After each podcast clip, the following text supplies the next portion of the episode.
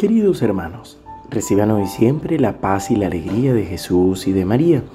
Hoy, sábado 3 de diciembre, la liturgia nos presenta la memoria obligatoria de San Francisco Javier, sacerdote, y el Evangelio de Mateo 9, versículo 35, hasta el capítulo 10, del 1 al 5a y del 6 al 8.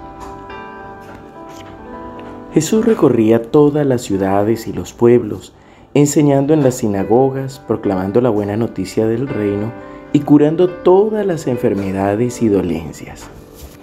Al ver a la multitud, tuvo compasión, porque estaban fatigados y abatidos como ovejas que no tienen pastor. Entonces dijo a sus discípulos, La cosecha es abundante, pero los trabajadores son pocos. Rueguen al dueño de los sembrados que envíe trabajadores para la cosecha. Jesús convocó a sus doce discípulos y les dio el poder de expulsar a los espíritus impuros y de curar cualquier enfermedad o dolencia. A estos doce, Jesús los volvió, los envió con las siguientes instrucciones. No vayan a regiones paganas, ni entren en ninguna ciudad de los samaritanos. Vayan en cambio a las ovejas perdidas del pueblo de Israel. Por el camino proclamen que el reino de los cielos está cerca curen a los enfermos, resuciten a los muertos, purifiquen a los leprosos, expulsen a los demonios. Ustedes han recibido gratuitamente, den también gratuitamente. Palabra del Señor. Gloria a ti, Señor Jesús. Para los que no saben, San Francisco Javier es de los compañeros de San Ignacio de Loyola, con quienes fundan la Compañía de Jesús, lo que hoy conocemos como la Congregación de los Padres Jesuitas. También son hermanos. Y San Francisco Javier ha sido un gran misionero. Recuerdo cuando estaba en la infancia misionera, que es uno de los patronos precisamente de la infancia misionera por su ímpetu misionero, por llegar incluso a Japón y allí también a dar la vida precisamente por el Evangelio, es decir, esforzándose por anunciar la buena noticia. Y este es un tiempo hermoso.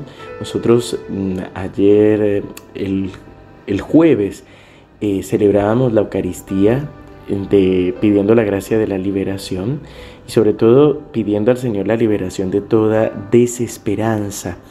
Y lo que vive un discípulo de Jesús es precisamente la esperanza.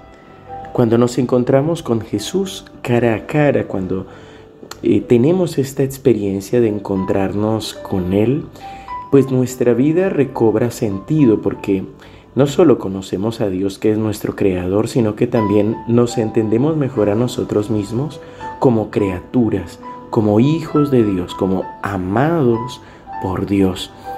Y es allí donde cobra sentido absolutamente todo este Evangelio. Lo primero es la misión redentora de Jesús. Él recorría todas las ciudades y pueblos, enseñando, proclamando la buena noticia y curando las enfermedades y dolencias. Siempre me recuerdo que el padre Emiliano Tardif y el padre Darío Betancourt decían que antes de orar por sanación es necesario evangelizar, es decir, anunciar el nombre de Cristo. Dice también que Jesús tuvo compasión de la gente porque estaban fatigados y abatidos como ovejas que no tienen pastor, es decir, como aquellos que no tienen esperanza, como aquellos que no encuentran el sentido de su vida. Y este es el motivo por el cual tú y yo, si sientes que hemos tenido la, hemos tenido la experiencia del amor de Dios y lo encontramos en la Eucaristía y lo encontramos en nuestra oración diaria, pues estamos llamados a anunciar el Evangelio. Por eso nos dice, rueguen al dueño de la mies para que envíe trabajadores. Por eso Jesús convoca a los doce y precisamente para acompañar nuestra predicación, Él nos da esta autoridad para orar por los enfermos, para expulsar demonios. Después hay pequeñas recomendaciones. Cuando dice no vayan a las ciudades de los samaritanos, es porque los primeros en anunciar deben ser a los que ya conocen, a los que ya creen en las promesas. Y aquí es necesario no solo anunciar a Cristo a los que no conocen a Dios, sino también a aquellos que ya lo han conocido, que se llaman cristianos, pero que no han tenido esta experiencia viva de Jesucristo. Por eso te invito a que oremos y le pidamos al Señor este fuego de la predicación.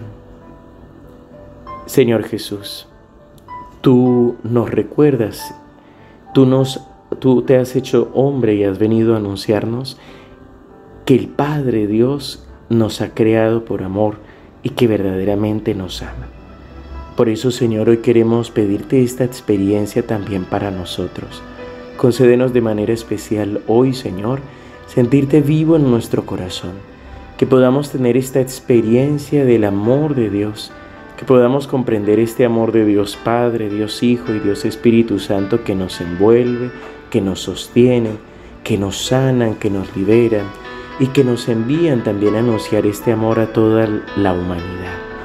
Señor, hoy danos la parresía, la fuerza que tuvieron los primeros apóstoles, los primeros cristianos, y danos la gracia, la sabiduría, Señor, para saber anunciarte con nuestra vida, con nuestros gestos, con acciones concretas y con la palabra justa en el momento indicado. En el nombre del Padre, y del Hijo, y del Espíritu Santo. Amén. Queridos hermanos, que el Señor los siga bendiciendo, nos encomendamos a sus oraciones. Recuerden, hoy tenemos un encuentro con servidores y perseverantes del grupo de oración en la localidad de Las Garcitas, en el Chaco, junto al hermano Alan Nicolás Grandi. Y el Padre Gastón tiene también un encuentro allí en Toronto. Así que ahora nos encomendamos a sus oraciones y por supuesto pedimos al Señor también por vos y por toda tu familia. Que el Señor te siga bendiciendo abundantemente.